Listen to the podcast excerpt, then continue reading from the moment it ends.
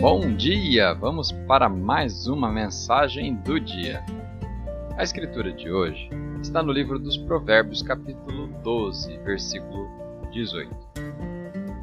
Os comentários de algumas pessoas ferem, mas as palavras dos sábios trazem cura. O tema de hoje, então, palavras de cura. Você sabia que neste momento alguém está precisando de suas palavras de cura?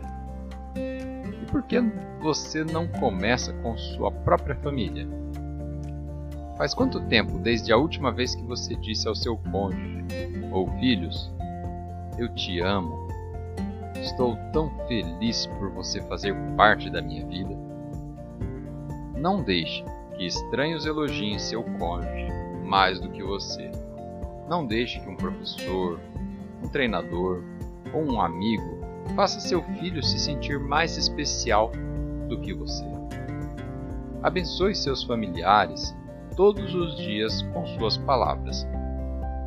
Diga a eles o quanto você está orgulhoso. Diga a eles o que eles podem se tornar nos planos de Deus. Lembre-os de que eles são feitos à imagem e semelhança do Deus Todo-Poderoso. Traga à existência as suas sementes de grandiosidade. No mundo, eles já têm pessoas suficientes dizendo a eles o que eles não podem se tornar. Eles enfrentam todos os tipos de bullying, conversas tóxicas, negativas nas redes sociais e pessoas dizendo coisas que magoam. Quando você diz aos seus familiares que os ama, que tem orgulho deles, isso não vai apenas curar as feridas, mas também vai protegê-los. É esse o comportamento que forjará um escudo contra as palavras dolorosas. Esteja na ofensiva da cura.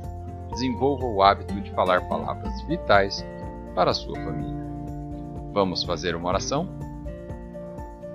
Pai, obrigado porque me destes o poder das palavras para elevar os outros. Durante todos os meus dias, ajude-me a falar palavras de cura, elogiar e encorajar as pessoas ao meu redor. Ajude-me a desenvolver o hábito de falar palavras que dão vida e que curam, em nome de Jesus. Amém.